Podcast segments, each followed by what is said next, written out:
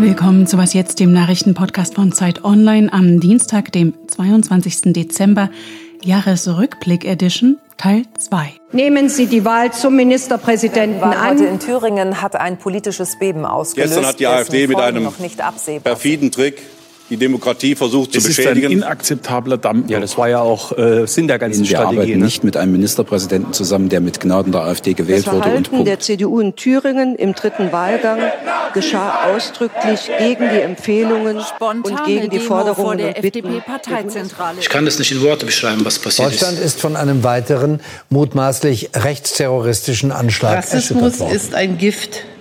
Der Hass ist ein wir Gift. Stehen als Gesellschaft und dieses zusammen. Gift existiert in wir unserer Gesellschaft. Uns nicht einschüchtern. Und es ist Schuld an schon viel zu vielen Verbrechen. Man kann hier einfach nicht mehr von Einzelfällen das sprechen. Ist der Polizeibeamtinnen und Polizeibeamten in Deutschland steht sagen, fest auf dem Boden des Grundgesetzes. hier wirklich die Augen vor der Realität. Ein bizarrer Bilanzskandal erschüttert den Zahlungsdienstleister Wirecard. und Bilanzfälschung um Manager mit großer krimineller Energie. 1,9 Milliarden Marschalek ist Euro. 40 Jahre alt, circa 1,80 groß. Da muss auch geklärt werden, ob man schon früher hätte wissen können, was geschehen ist, äh, warum man es nicht gewusst hat. Möglicherweise Es ist die Geschichte hat er sich eines gigantischen Finanzbetrugs und um die Geschichte von Kontrollversagen.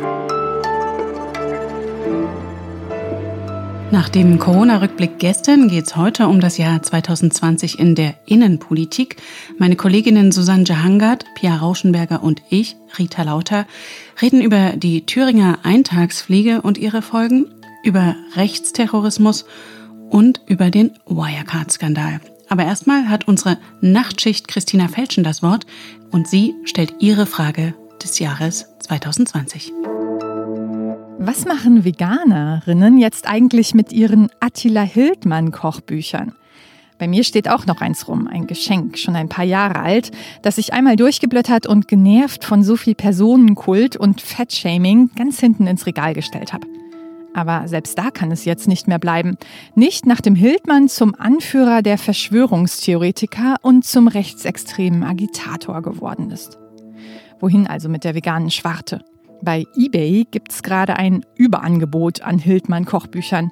Ich bin also nicht alleine mit der Frage. Zum Verlag zurückschicken geht nicht. Das hat die Buchhandlung Hugendubel schon versucht, ohne Erfolg. Denn der Becker Just Volk Verlag hat die Zusammenarbeit mit Hildmann schon vor vier Jahren beendet. Als Landeskriminalämter im Sommer anfingen, wegen des Verdachts der Volksverhetzung und des Antisemitismus gegen den Kochbuchautor zu ermitteln, strich der Verlag ihn und seine Bücher ganz von der Seite. Viele Buchhandlungen und Läden folgten dem Boykott. Aber Thalia und Amazon verkaufen die Bücher munter weiter. Bleibt wohl nur mein Kochbuch an den Autoren selbst zurückzuschicken, beziehungsweise an sein Management, die Attila Hildmann Empire GmbH. Mit seinem Möchtegern-Imperium hat Hildmann der fleischlosen Küche einen Bärendienst erwiesen. Aber das ist wohl gerade das geringste Problem. Hier geht es jetzt weiter mit Rita Lauter und dem innenpolitischen Tabubruch des Jahres. Kemmerich war offensichtlich übermannt und hat spontan eine Entscheidung getroffen, die Wahl anzunehmen. Und äh, jetzt, einen Tag später, hat er diese Entscheidung selbst korrigiert. Er wurde übermannt. So hatte FDP-Chef Lindner im ZDF-Heute-Journal im Februar seinen Thüringer Landeskollegen Thomas Kemmerich verteidigt. Der FDP-Politiker hatte sich im Erfurter Landtag zum Ministerpräsidenten wählen lassen mit den Stimmen von CDU und AfD.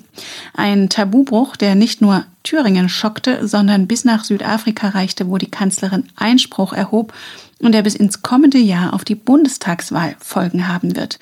Und wer wäre besser geeignet, dieses Beben einzuordnen als unser politischer Plattentektoniker und Unionsexperte Ferdinand Otto? Hallo Ferdinand. Hallo Ria.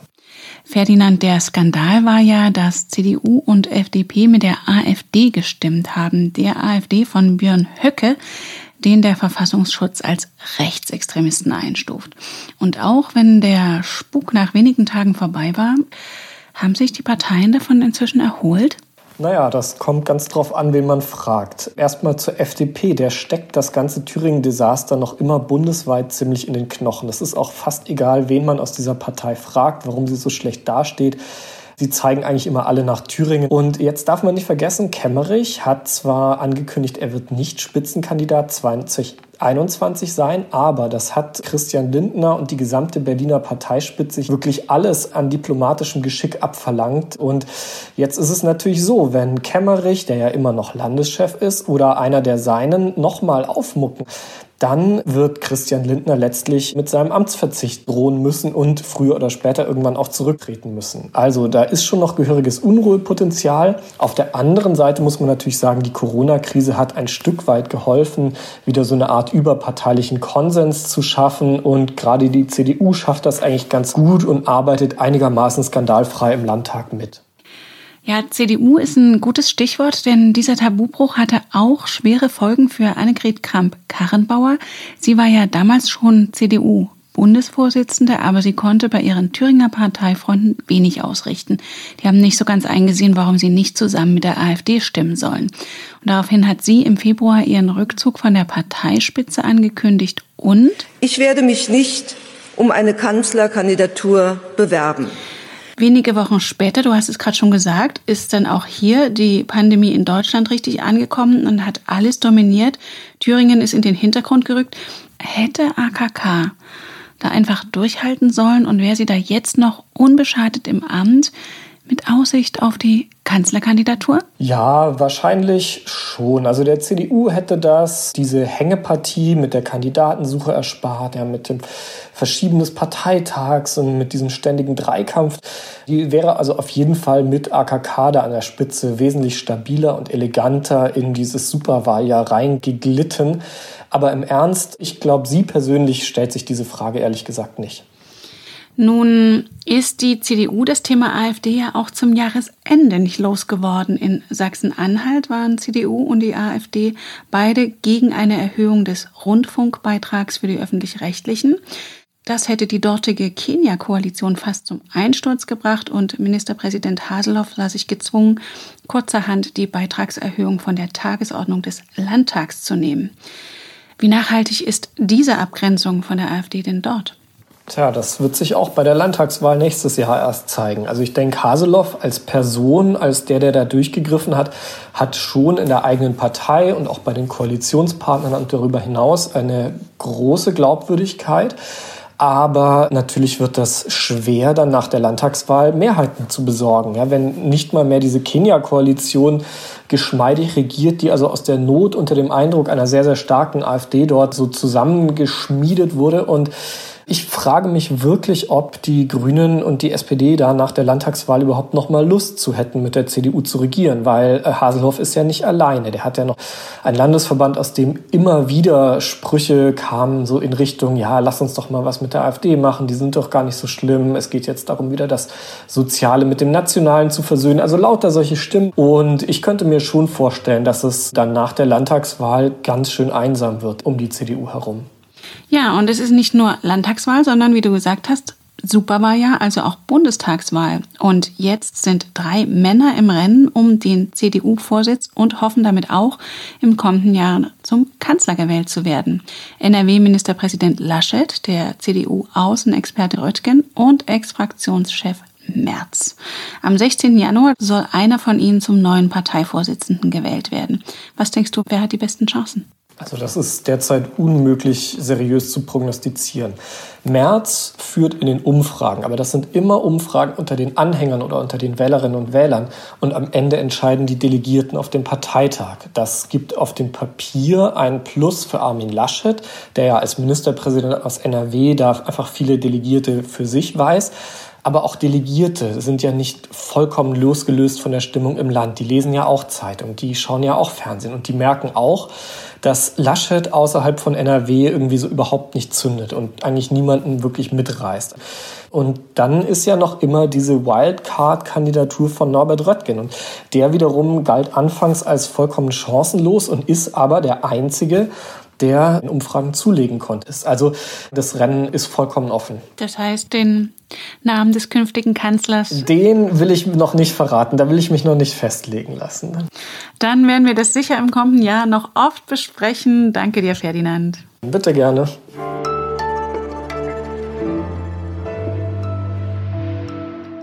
Und sonst so? So, und jetzt wird's auch bei uns festlich.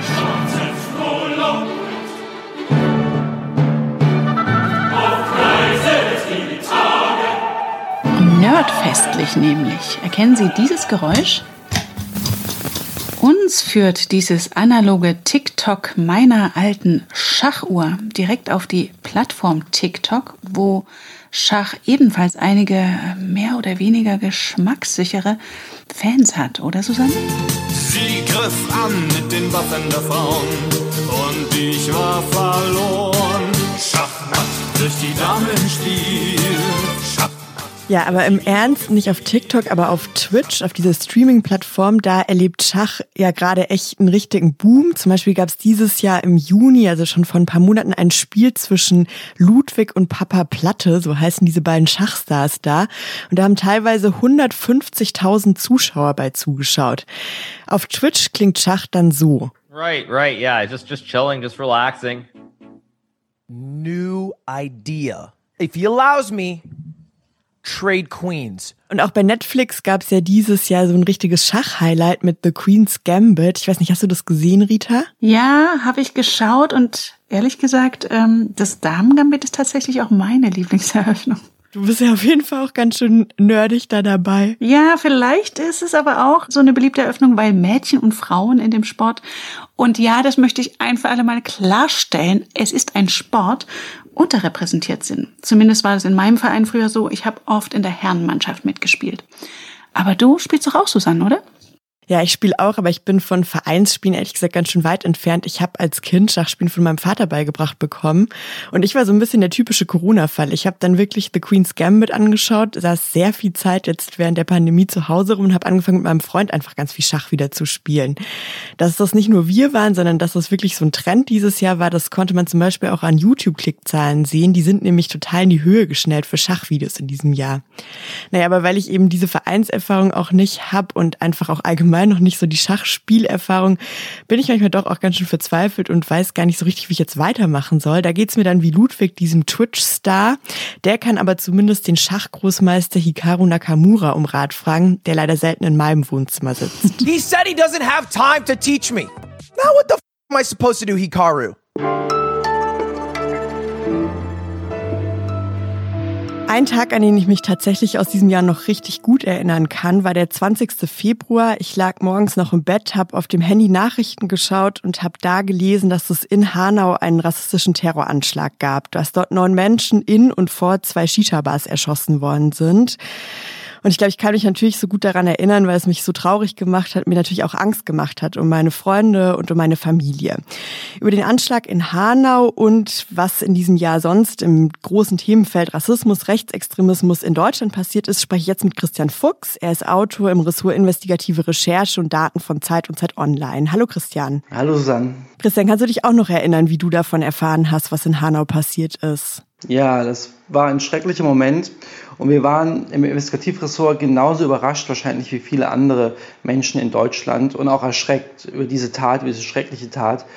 Und äh, wir waren nämlich noch in einer ganz anderen Recherche über eine andere rechtsterroristische Gruppe, die sogenannte Gruppe S, und hatten so das Gefühl, wir schaffen es gar nicht, den Müll von gestern aufzuarbeiten, weil schon das Neueste, Nächste wieder reinkommt. Und das war wirklich in diesem Jahr ganz besonders, dass immer so viel auf einmal passierte in diesem Themenfeld. Jetzt hast du gerade schon angesprochen, ihr habt über die Gruppe S recherchiert. Das war also auch eines der Themen in diesem Jahr. Kannst du vielleicht einmal erzählen, worum es da ging? Ja, es gibt sogar eine Verbindung zu dem mutmaßlichen Täter von Hanau und Tobias R. und dieser Gruppe S, weil die Personen eine ganz neue Form von Extremismus und Terrorismus, den man so in Deutschland noch gar nicht kannte vorher.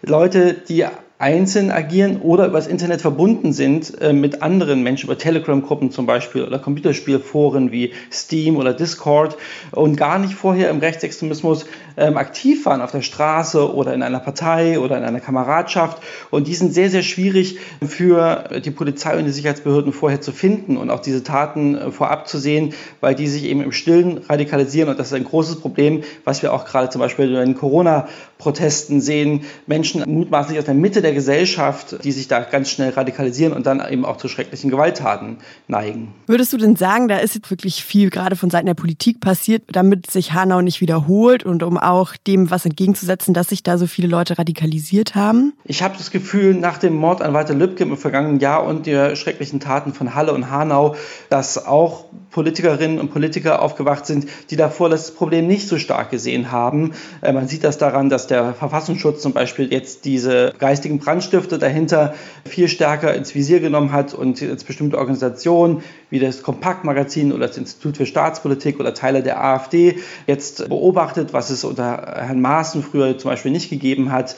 Es wurden rechtsextreme Organisationen wie Combat 18 dieses Jahr verboten vom Innenministerium. Die gab es seit Jahrzehnten, konnten die in Deutschland agieren, obwohl man wusste, dass es Rechtsterroristen sind. Aber auch das Maßnahmenpaket der Bundesregierung, die neulich erst beschlossen haben, 89 Maßnahmen einzuführen und eine Milliarde Euro in den nächsten Jahren zur Verfügung zu stellen gegen Rechtsextremismus und Rassismus, sind alles Anzeichen dafür, wie ich finde, dass die Politik endlich aufgewacht ist. Die andere Nachricht, die wir gleich mehrfach dieses Jahr hatten, war von verschiedenen rechtsextremen Netzwerken, die auch in der Polizei aufgeflogen sind.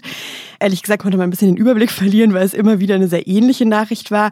Wie würdest du das denn einschätzen? Also was wissen wir nach diesem Jahr über rechtsextreme Strukturen in der Polizei und auch hier wird dagegen auch entschieden genug vorgegangen? Ja, also ganz ehrlich, das ist jetzt ein Geheimnis aus unserem Ressort. Selbst wir saßen neulich zusammen und mussten uns eingestehen, wir haben den Überblick verloren, obwohl wir uns jeden Tag damit beschäftigen.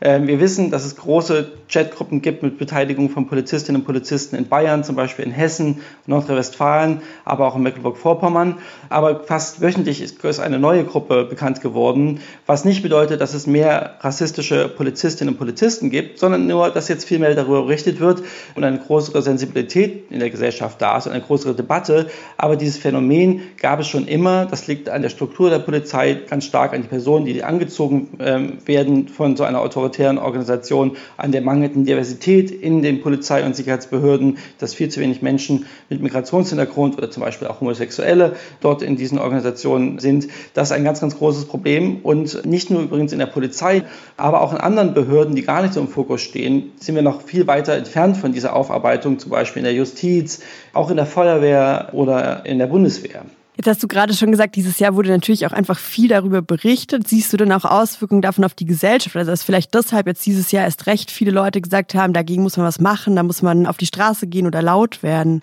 Ganz klar, also ich denke, die Inspiration von Black Lives Matter in den USA, die auch dann nach Deutschland kam, haben wir schon fast wieder vergessen durch Corona, dass es da ja ein großes gesellschaftliches äh, Bewegung gab. Die äh, hat sehr stark dazu geführt, dass sich Menschen damit beschäftigen und das ist ein wichtiger Impuls.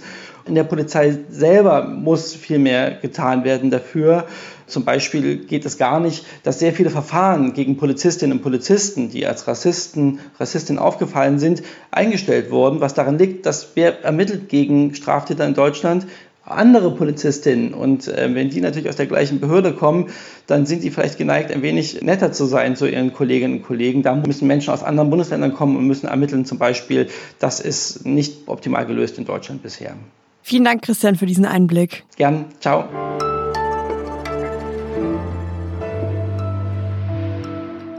Und sonst so? Hallo Pia. Hallo Susanne. Na? Ja, wir wollten jetzt nochmal über die äh, positiven Seiten von diesem komischen Jahr sprechen. Ja, voll. Ich fand es tatsächlich gar nicht so einfach, ist mir aufgefallen. Irgendwie kann man sich echt immer so krass an die schlimmen Sachen erinnern und ich musste echt so ein bisschen länger grübeln. Ja, ja, total. Ist dir sofort was eingefallen? Eine Sache, die mir natürlich eingefallen ist, ist die US-Wahl und da vor allem auch die Leute, die so ewig lange angestanden haben, um dann wählen zu gehen. Das fand ich irgendwie beeindruckend. Ich weiß nicht, ob du es auch gesehen hast, aber da gab es so ein äh, Video von einer Frau zum Beispiel, die äh, gezeigt hat, wie sie sich so vorbereitet hat mit einem Klappstuhl und äh, Essen und sowas. So Snacks, die sie dabei hatte, damit sie eben auch bis zu 24 Stunden da warten kann in der Schlange. Das fand ich irgendwie äh, ja, schon cool, dieses Engagement für die Demokratie eigentlich.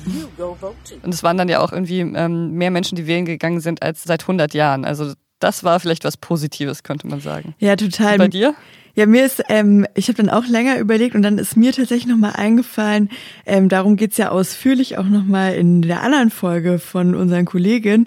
Ähm, also was, glaube ich, für mich so das Haupt irgendwie positive mutmachende Ereignis dieses Jahr war, war, als die riesigen Black Lives Matter Proteste waren, halt vor allem nicht nur in den USA, Aufruf, sondern als auch diese ganze Debatte hier in Deutschland ankam und halt plötzlich auch in deutschen Talkshows zum Beispiel darüber geredet wurde, wie Rassismus auch im Alltag einfach ganz viele Leute betrifft. Naja, also es war nicht alles schlecht, kann man vielleicht zusammenfassen. Ja, es gab auch Gutes. Sehr gut. Okay, dann äh, bin ich soweit raus für die Jahresrückblicksfolge und du machst jetzt weiter, Pia, ne? Genau. Bei mir geht's jetzt um Wirecard. Viel Spaß damit. Tschüss, Pia. Ciao.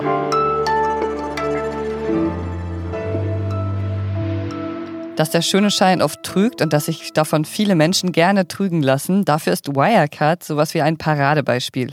Wirecard war eine Art Hoffnungsträger, eines der wirklich wenigen großen deutschen Digitalunternehmen, sowas wie der deutsche Traum vom Silicon Valley könnte man vielleicht sagen. Es ist ein Zahlungsdienstleister und das heißt, äh, Wirecard wickelt jede Form von Bezahlung ab. Also zum Beispiel, wenn man per Kreditkarte bezahlt, dann steht Wirecard dahinter und übermittelt die Zahlung. Der Konzern war damit ziemlich erfolgreich. Der konnte wachsen und wachsen und schließlich sogar in den DAX aufsteigen. Im Juni dieses Jahres ist dann die große Bombe geplatzt und es kam raus, Wirecard hat vermutlich betrogen an allen Ecken und Enden. Zum Beispiel haben sie wohl vorgegeben, Geld auf einem Konto hinterlegt zu haben, das eigentlich nie existiert hat. Sie haben sich vermutlich einfach 1,9 Milliarden Euro ausgedacht und die sollten zeigen, dass Wirecard zahlungsfähig ist. Und äh, sie haben vermutlich die eigene Bilanz gefälscht. So, jetzt ist äh, Wirecard also insolvent und mein Kollege Ingo Malcher hat dieses Jahr viel Zeit mit diesem Thema verbracht. So, hi Ingo. Hallo Pia.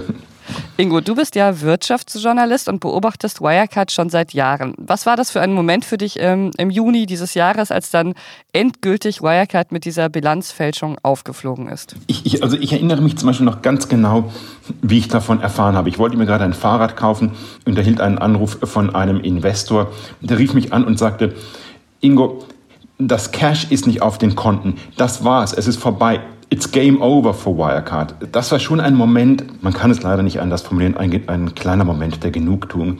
Man hat mit dem Unternehmen über Jahre hinweg gekämpft, man hat äh, Post von den Anwälten von Wirecard bekommen, man hat merkwürdige Phishing-E-Mails bekommen im Zuge der Recherchen und auf einmal wusste man, man hatte doch tatsächlich recht, weil man ja auch über die Jahre hinweg durchaus schon auch mal die eigene Meinung in Zweifel stellen musste.